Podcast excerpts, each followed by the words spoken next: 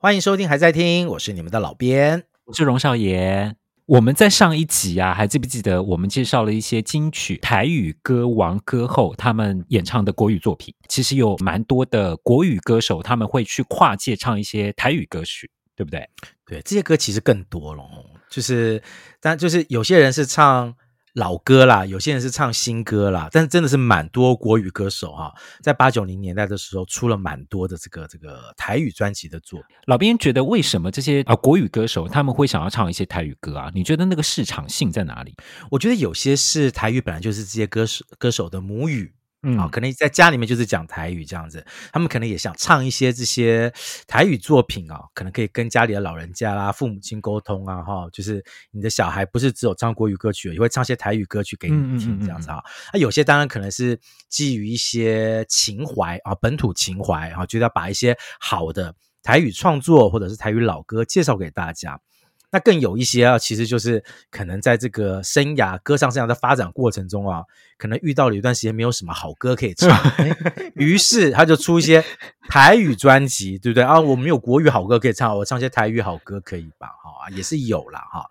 但是这个我们今天介绍的嘞，都是以出过台语新歌的。歌手国语歌手当标准啊，所以这个翻唱台语老歌为主的歌手呢，我们就没有列入本集的范围，像是齐秦啊，哦蔡琴姐姐啦，哈就 sorry 了哈，就今天不是要介绍那个那个港都夜雨跟思慕的人哈，那介绍的都是一些新瓜哦，原原原创的台语歌曲。对，首先呢哈，我们要介绍一系列啊，这些都是国语歌坛的。玉女人物哦，哈，玉女歌手啊，他们唱的这些这些歌也都是大师的作品啊。来听这个玉女来唱大师的作品。第一个啊，这个应该是我们第一次介绍她吧？好，第一次介绍他的歌。对耶，我记得我们在玉女的时候有稍稍提过，嗯、但是我们没有正式的。介绍过这位歌手的歌，我觉得我们也是蛮失礼的，很蛮失礼的。你都把人家第一个就介绍他，然后不放他的歌了，哈。为什么呢？因为我们觉得他们的歌对于我们这代人来讲，印象应该最深刻的，对我来讲是台语歌。哈，这位歌手是尤雅，我们将介绍尤雅的台语代表作，叫做《心爱伊一人，嘴唇嘴皮抹红红，来到小二小别的。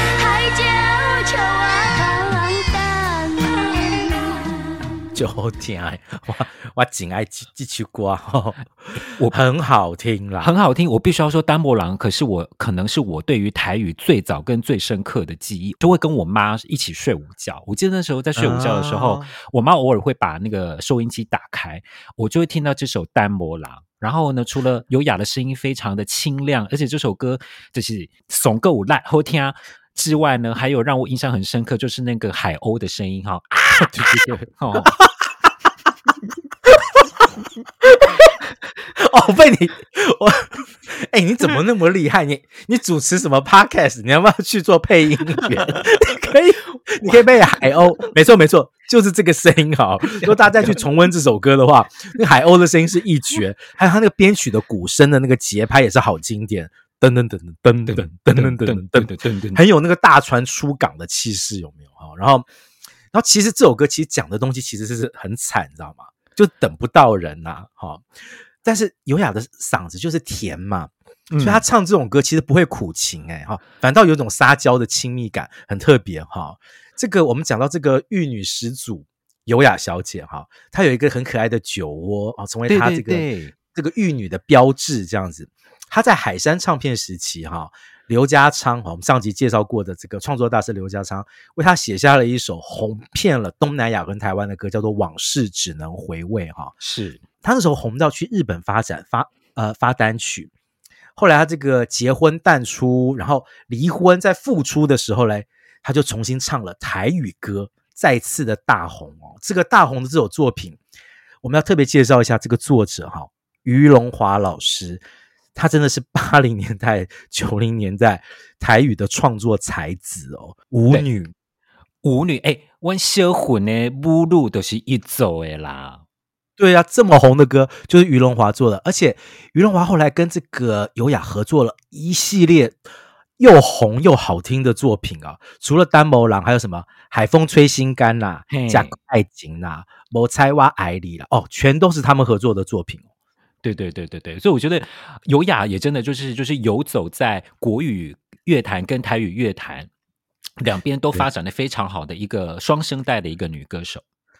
对对对，尤其是在这个老编成长的过程中，我上集有讲过嘛，我过年的时候就是就是那些那个那些婆婆妈妈们啊，在中南部就会放台语歌来听，这样子啊，这个《单某郎》也是那个时候记忆很深刻的一首歌哈。接下来哈，这位也是玉女，好，也是台湾的玉女掌门人林慧萍。林慧萍，我觉得她非常厉害哦，她在一九九二年出了一张。台湾国语专辑，而且她是非常有概念性跟目的性的。她把十首就是本来就是很红的国语歌，然后填上台语词，唱成台语歌曲。我觉得这个概念非常有意思，诶。对，这个已经不知道，这个也不能说是翻唱专辑，但也可以说是翻唱。呃，我觉得这这张专辑《台湾国语》这张专辑哈，应该算是林慧萍的歌唱生涯中最奇特的一次企划哈。嗯嗯嗯嗯，这个我们今天要介绍这首。都真会害，好，原曲是刘德华的《谢谢你的爱》。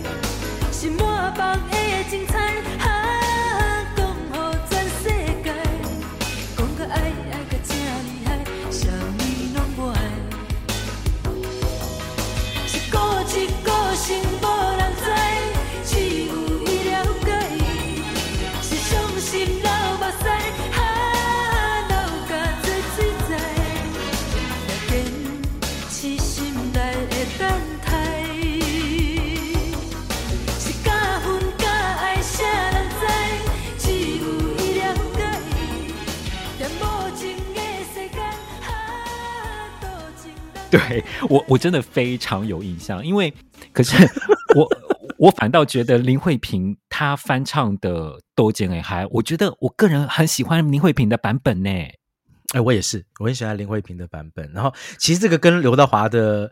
谢谢你的爱，真的是已经是两首对我来讲是完全不一样的歌了哈，不只是国语台语的问题哈，包括这个歌词要讲的内容，这个都真会害里面讲的是一个很固执啊，感情中遇到了很多这个痛苦的女孩子啊，忍痛不说哈，很固执的女孩这样子，诶，特别强，特别跟大家讲一下，这首都真会害的作词人是林秋离老师哦。哦，又是林秋离老师，我们上一集我们上集致敬的，对对对，林秋离老师这样。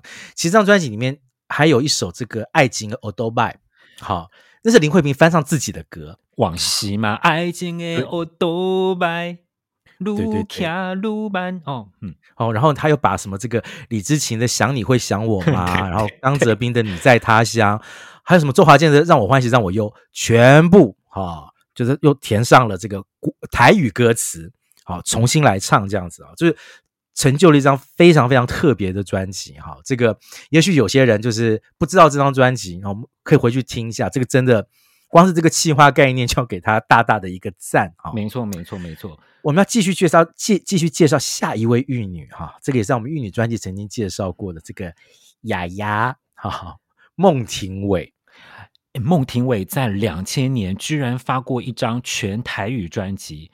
叫做《爱的苏养文》，哦啊，他但并并不是唱那个霹雳的那个 主题曲哦，哦，他只是这个专辑名称叫做《爱的苏苏养文》哈。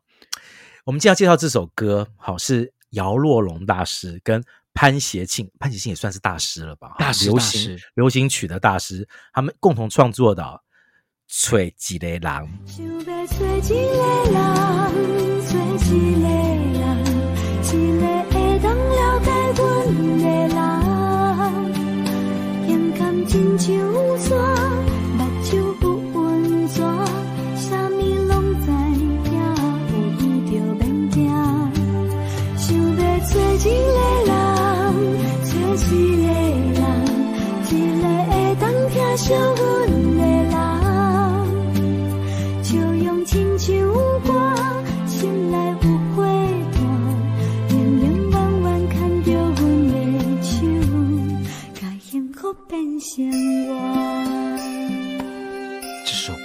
非常好听，而且你光歌词其实就可以听到，就是满满的姚若龙老师大师级的作品，因为他用一些很简单的语句，你就知道他想要找的人是有什么样子的性格。比方说，他歌词里面写哦，喜欢被锤几的狼，几的狼，他的胸腔亲像山，目睭有温泉，笑容亲像瓜，心来五灰团，意思是他的心胸宽大，很像山一样。然后呢，他眼睛有他的眼睛有温泉，意思就是他可能也是一个很温暖，可能也也也是一个敏感，也是一个可以哭的一个男生。然后笑容像歌一样，跟他心里有火炭，意思就是他内心是热情的。我觉得短短几个词句就已经把他想要找的人的整个个性、整个轮廓已经描写的非常清楚了。是，不过老实讲，这个标准还蛮高的。对对，某几款 老哈，记得朗博好吹哦哈。哦，这首歌啊，其实每一次哈，跟这个少爷一起主持这个还在听哈，几乎每一集我都会有一些，就是就是对我来讲，就是重新发现的亮点哈。嗯、像这一次对我来讲啊，这首歌对我来讲就是重新发现的亮点哈，因为我之前不熟这首歌，这次少爷一介绍，我一听啊。太好听了，而且太适合太适合孟庭苇的声音了。因为孟庭苇的声音其实它也有一个温暖的这个这个温度在里面。然后这个对，尤其当这首歌他唱到了什么“感动某狼灾是这种心痛啊，够够够够穷的人哦，马俗要搬”，好，就是说。如果不是因为看了一一场电影哦，觉得好好看啊、哦，很想要分享，哎、嗯，好像没有没有一个人可以分享，然后去旅行，哦，看到这个风景好美，哦，突然想跟一个人分享，又发现身边也没有人。那如果不是因为这个状况，其实现代生活在都市里的人不会那么容易觉得自己很孤单。老实说，是吧？哈、哦，各位的确是如此。嗯、哦，我觉得姚老师这首歌其实是二十多年前的作品哦，其实你放到现在就是。现在大家都用了很多这个社群软体嘛，哈，你说你真的想要跟人家互动啊，脸书、IG 啊，发发文啊，发动态，就会有人给关注、给赞，但是那个真的跟身边有一个人的那种。分享跟沟通好像又不同，对不对？啊，我觉得这首歌有写出这个感觉耶。然后再加上潘协庆那无话可说的优美的旋律，哦、对对对。而且我真的很欢迎大家再重新回去听这张专辑。这张专辑是陈升跟友善的狗一起制作的，即使是到现在来听，还是觉得这这是有点就已经是后期的新台语歌，制作非常精良的一张唱片。我想对于孟庭苇来说，都是一个他对他个人来说也是非常特殊的一张专辑。对，好听，好。刚刚介绍了一堆玉女啊，我们接下来要介绍是教父，哎呦，教父级的人物哈，台湾堪称教父级的人物，其实也没有到那么多了哈，这个绝对是这个实至名归，谁嘞？罗大佑，罗大佑在一九九一年《原乡》专辑哦，这张也是一张台语专辑哦，里面的主打歌《回家回家》。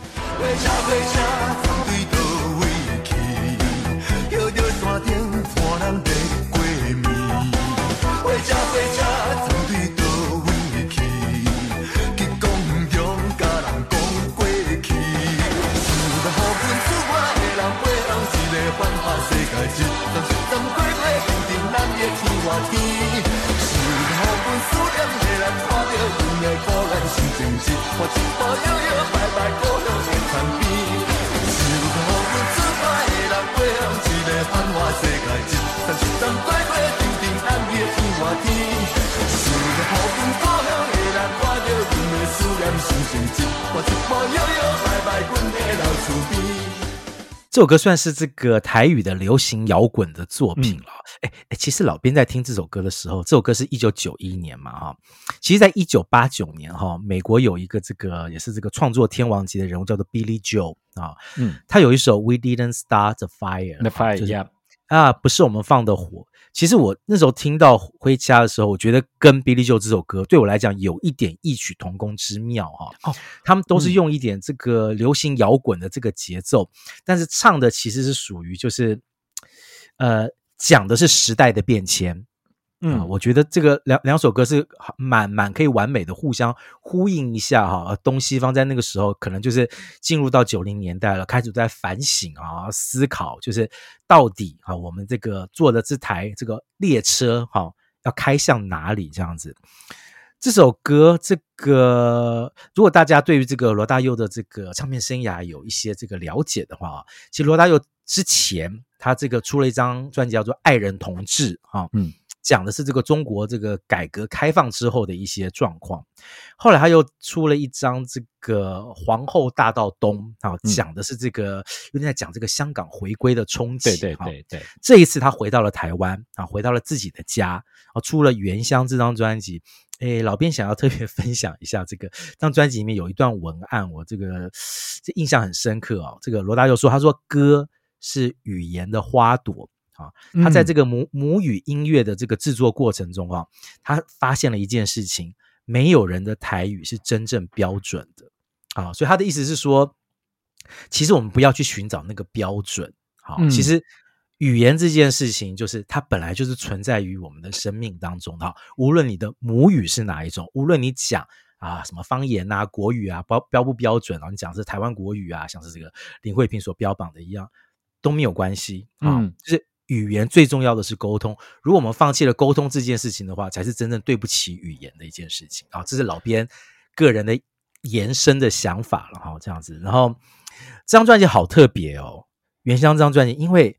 这张专辑更像是合集，你知道？对，除了罗大佑自己唱之外，还有凤飞飞也来唱，哎，嗯嗯嗯嗯嗯嗯嗯，哎，还有娃娃也来唱，哎，哈，我觉得这个很特别，这个有点像是已经，就是罗大佑已经到了某一种高度了，他可以出这样出这样的一张概念专辑，然后找到不同的啊重量级的歌手帮他一起跨刀这样子哈。好，我们讲了玉女啊，讲了教父级的人物哈。接下来啊，又是一系列啊，少爷跟老编最爱的这些厉害的女歌手，他们来跨，来天后来跨界了哈。第一个，这个真的是天后中的天后，这个无话可说嘛哈。苏芮，一九九七年哦，这首他的台语代表作《灰那离枝》。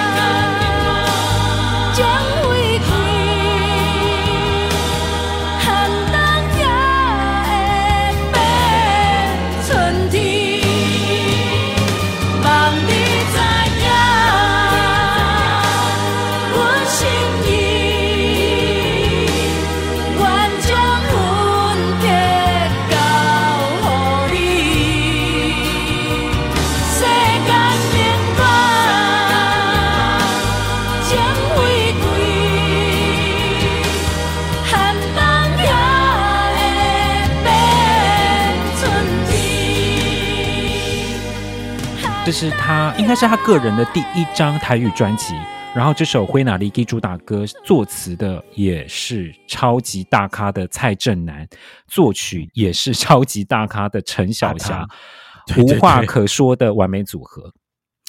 哇，完美组合的这个这个这个作品啊，其实，呃，老编在上集有讲过嘛，台语歌很喜欢用这个跳舞跟喝酒嘛，哈，来讲一些事情啊。其实台语歌很喜欢用花。啊，用用一些这个自然景象啊，来形容这个人际关系的起起落落哈。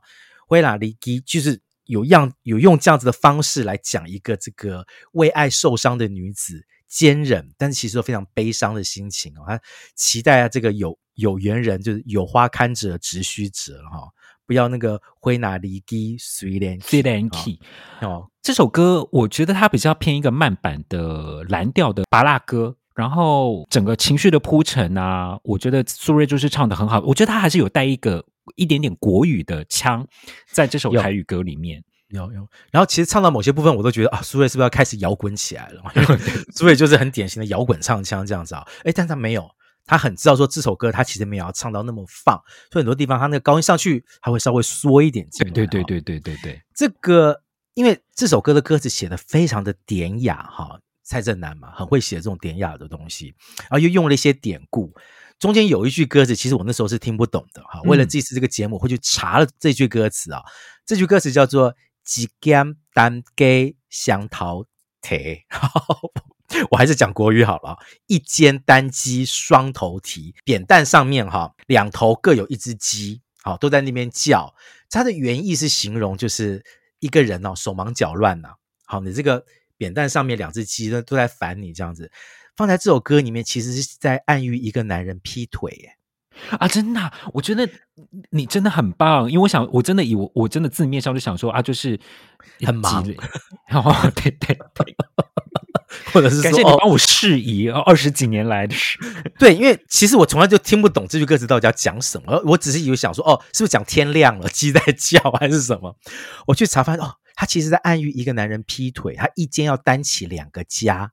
啊哦，而且鸡的台语念起来跟就是家，嗯嗯，啊，我觉得好有趣哈。这个大家如果这个听台语歌曲的时候，真的可以去研究一下这些歌词哈。就是除了这个台语的这个平仄韵脚的这个特特殊之处之外啊，像这首歌蔡振南用了一些这个典故的东西。平常我们在这个使用台语可能不会用到，然后可以看一下说哦，他用这个方式来介绍一些非常非常有趣的一些这个方言里的俚语啊，这样。苏芮还因为这首歌，好，其实老实说了，苏芮在唱这首歌之前有一段时间，这个唱片生涯走得不是很顺哈。是他因为这首歌拿到金曲奖的台语歌后的时候啊，我不知道大家还记不记得，或者少爷还记不记得，苏芮致辞的时候讲了一句话，他说。他有点担心，大家是不是早就忘了他？嗯，好、哦，我觉得、嗯、呼应这首歌讲的东西，我觉得啊、哦，也是有一种，我觉得也许苏芮在唱这首歌的时候，心里面有没有想到一点点自己，就是曾经在八零年代这么风光，然后现在到了九零年代，嗯、是不是有一点点呃施展不太开来啊？会不会有一些这个时不我与的这个这个感触哈？这个样子，我觉得，结果没想到是以台语歌手拿到了金曲奖。我觉得他个人感触蛮深的，感触应该是蛮深的哈。讲到金曲奖哈，接下来这位歌手没有拿过金曲奖哈，但是他有入围过第一届的金曲奖哈。这个是实力派歌手哈，叶爱玲，在一九九六年哈，他唱了哎台语歌曲哦。这张我记得这张专辑应该是一个一张国语专辑，但是里面放了这首台语歌。对，这首歌叫做《赶路》。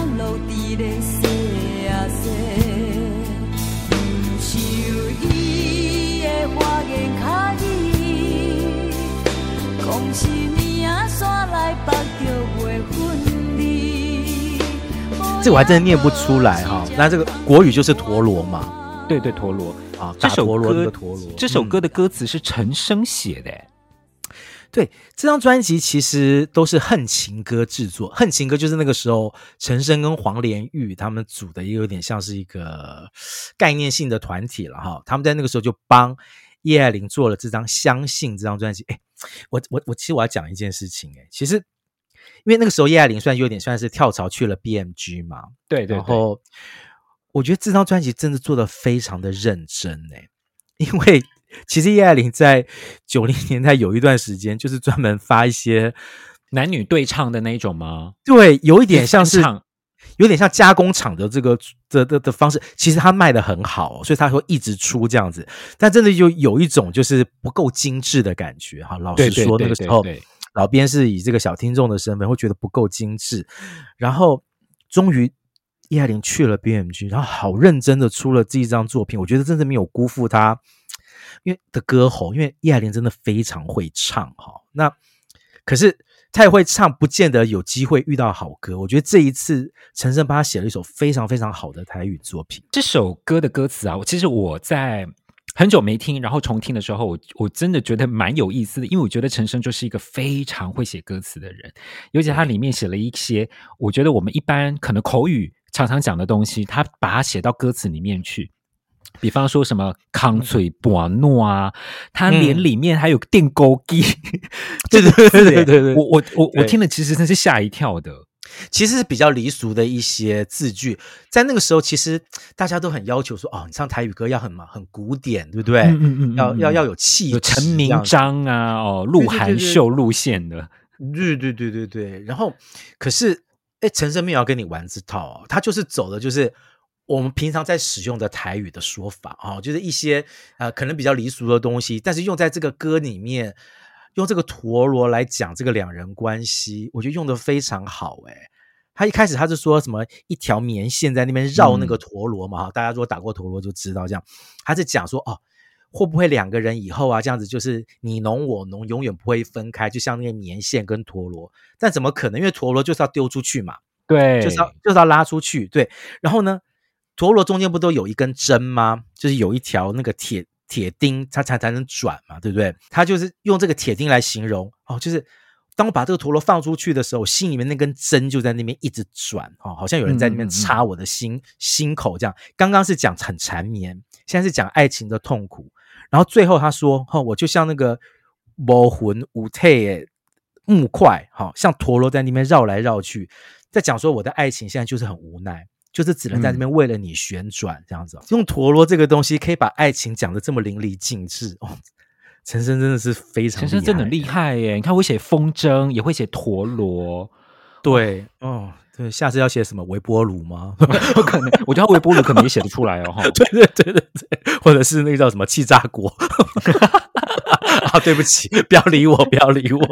好，我们刚刚这个讲到这个叶爱玲没有拿过金曲奖，但她入围了是第一届金曲奖的这个最佳女演唱人。那个时候啊，参加金曲奖第一届是要现场演唱歌曲，对对对，然后评审评分才能决定要给奖。叶爱玲那时候因为要去这个新加坡作秀哈，所以他放弃了。这个现场演唱的机会，所以后来那个奖是给了江蕙嘛。如果大家对金曲奖有了解的话，是给了江蕙。他后来曾经开玩开玩笑，当面呛江蕙说：“他说，我告诉你啦，如果我有去，谁谁得奖很难讲。其实其实其实此话不假耶。叶爱玲现场演唱的实力非常的惊人哦，因为她声音浑厚低沉，这个这个是她的这个本质。她那个呐喊的高音，还有她那个很很擅长那种性感的那种唱法，都是。很容易得奖的标准，欸，嗯嗯嗯嗯，而且我觉得叶安玲真的就是对自己非常有自信的一个女歌手。然后其实我是蛮欣赏她这样子对自己的自信，因为老娘就是现场唱的很好，不然是想怎么样这种感觉。对对，她绝对是铁肺级的歌手。不过还好啦，反正呢，儿子后来也帮妈妈拿了金曲奖嘛，哈，对对对，对，很不错啊，帮妈妈圆了梦这样子哈。哎，讲到这个金曲奖哈，接下来这个歌手哈。唱了这首台语歌，也为他拿到了金曲奖啊！这是徐锦纯在一九九六年唱了《天顶的瓦牛》，鬼牛哦，鬼牛，月月牛，鬼鬼，好好好，天顶的月娘哈。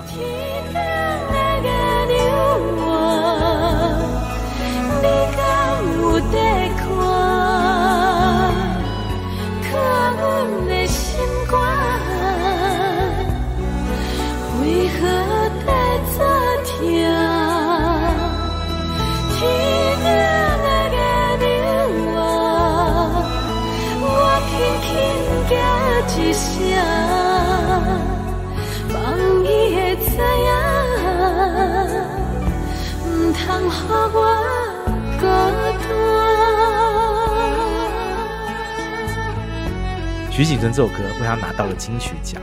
哎，这首歌少爷有印象吗？非常有印象。我觉得徐锦纯他就是一个美声歌手，他的歌声就是比较偏美声派的。然后呢，他平时唱国语专辑的时候，可能比较收他的美声的那一个部分。比方说当，当、嗯、那那时候什么呃，情长路更长啊，其实是比较偏、嗯、比较收回、比较偏流行的唱法，比较流行。但是这一首歌，嗯、这首台语歌，我觉得就是释放了他唱美声的那种美感，而且我觉得表达的就是恰到好处，哦、真是古典唯美到一个极致，好漂亮，好漂亮的声音哦！而且因为这首歌是民谣，再加上有一点 New Age 啊，有一点新世纪音乐的那个编曲这样。嗯然后搭配那个徐锦淳刻意唱的有一点空灵的感觉，对不对？然后对对，把这首歌的那个美感发挥到了极致哈、哦。我们刚刚讲到金曲奖，它是这个第八届的这个最佳方言女演唱人啊，就是徐锦淳。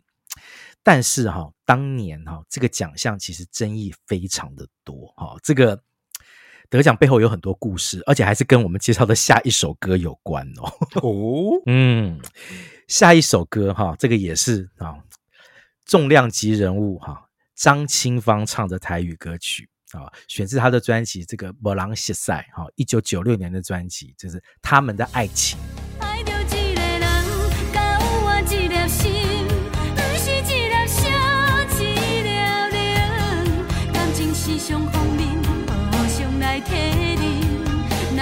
是吵吵闹闹，目屎流袂停。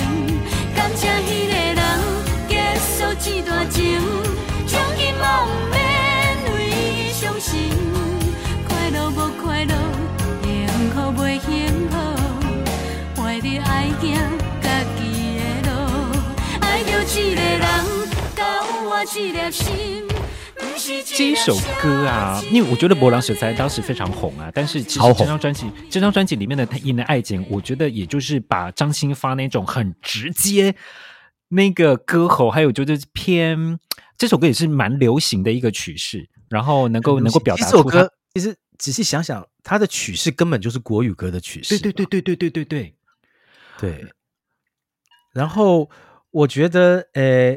如果今天要这个老编选这个张清芳啊五首就是老编最爱的歌，其实这首歌他们的爱情一定会在前几名诶，我真的好喜欢好喜欢这首台语歌哈。这个顺便讲一下，这个刚刚我们要讲了嘛，就是哎，那请问这个张清芳跟徐锦淳，然后又有什么背后会有什么故事哈？嗯，张清芳那时候出这个《无人识识》这张专辑的时候，其实是被当做是这个金曲奖方言女歌手的大热门哈。嗯嗯，但是他发完这张专辑之后，他做了一件事情。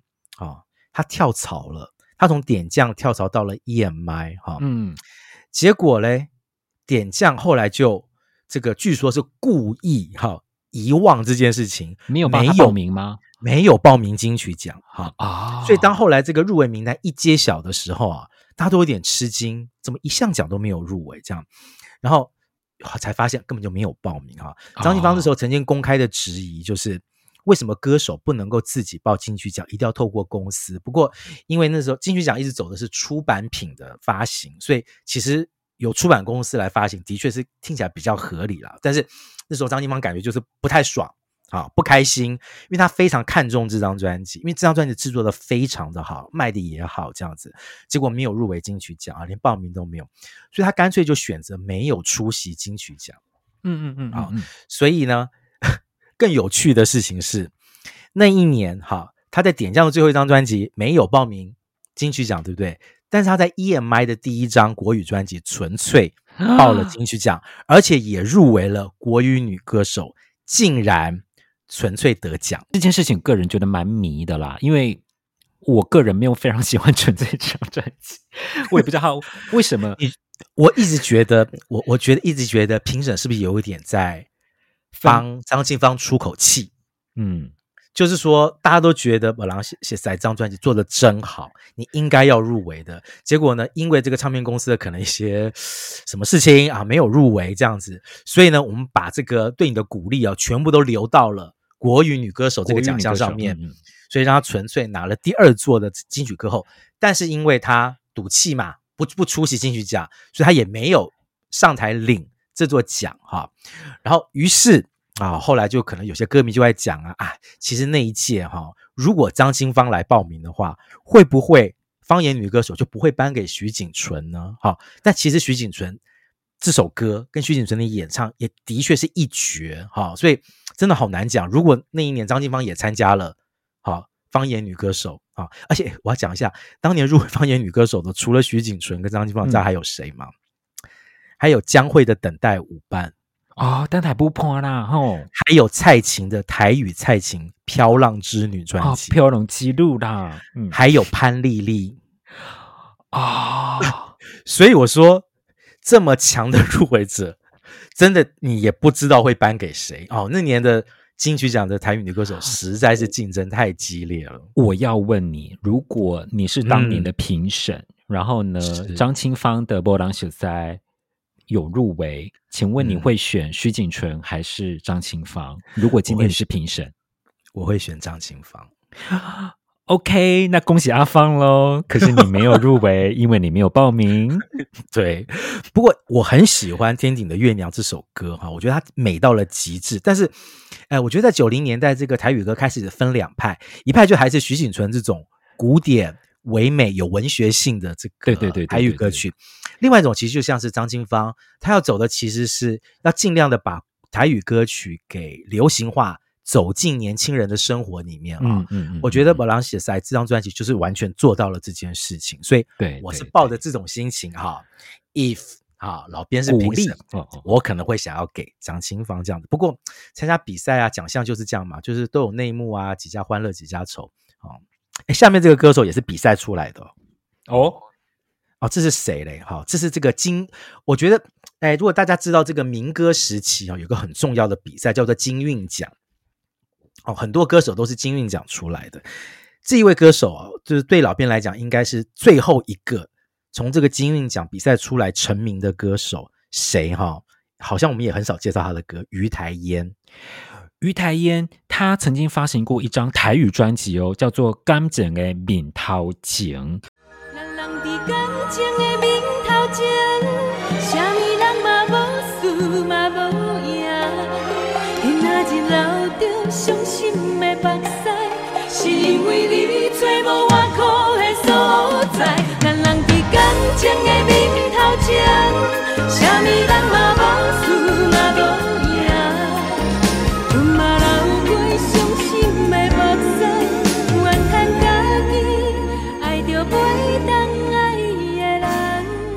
我对于于台，我对于于台烟的印象就是他在诶，是九零年代还是八零年代尾，然后发过一张化妆舞会，化妆舞会啊，一九八六，一九八六，梁弘 志的歌，梁弘志的歌，然后然后化妆舞会讲的就是一个觉得自己长得不够好看的女生去参加化妆舞会嘛，一直戴着面具啊，怕别人看出来本来的面目不够好看，但她其实就是很想要这个跟人家有接触这样子哈。这首歌其实那个时候就红了。好，然后于台烟陆续发了几张专辑，其实都带了一些淡淡的，对老兵来讲就是淡淡的民歌的味道，这样子哈、嗯。呃，后来他到了中期，好，他又开始，真的说大家都流行嘛，要唱这个单身女子这种心情的歌，他也去唱了。可是好像这个转型转的没有非常的成功，反倒是因为他唱了一首台语歌。让大家再一次注意到他的声音，叫做《看温的手》。哦，这首歌很红，嗯嗯嗯，爆红的一首歌哈。所以后来，哎，于台烟就知道了哦，原来我唱台语歌，大家蛮喜欢的，是不是？好，所以他就在后来啊，就发行了这张《干净的蜜桃金》。好，就是在感情的面前，好，于台烟出了一整张专辑唱台语歌给大家听。于台烟的低音很有韵味啦，很温柔的，很好听的低音，然后。也有一种很强的这个宿命感哈，所以他唱这首歌的时候，我一直觉得有一点像是江蕙那个时候的那种新台湾女人的路线，好，就是宿命好，但是又有很强的这个歌曲本身又有很强的流行感，好，对对对，于台烟唱来非常的好听，很有气质的一首台语歌，然后流行度也很高，这样子哈。介绍了这么多这个女歌手唱的，啊，国语女歌手唱的台语歌，好，当然了哈。有一个这个旗舰级的天后，她唱台语很有名的，好，我们不可能不介绍她的歌，好，但是呢，我们也是要留到知音时间啊，再特别为大家介绍今天我们要在知音时间介绍的歌曲。那我们就先进入今天的知音时间，老边少爷来解答属于听友们的知音时间。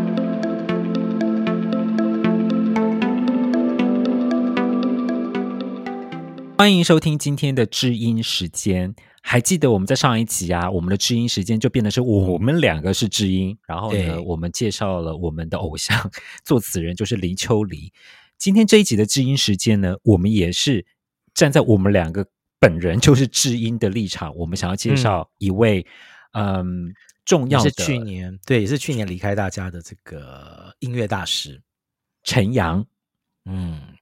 陈阳老师，陈阳老师，我觉得我会封他是台湾流行音乐界的贝多芬了哈。哦，陈阳老师他先天他右耳就失聪，右耳其实是听不到的，就有点像贝多芬嘛哈。所以这样子的人，反倒他的听觉特别的敏感，因为他其实只靠一半的听力哈，在接触这个世界。陈阳老师在这个编曲的领域是大放异彩的大师级人物啊，可是他写曲作曲本身也很强哦哈。潘越云这个非常重要的经典台语作品《桂花巷》啊，作曲人就是陈阳老师。嗯，那我们今天介绍的呢是潘越云跟陈阳合作的另外一首很好听的台语作品。那我轻轻叫着你的名。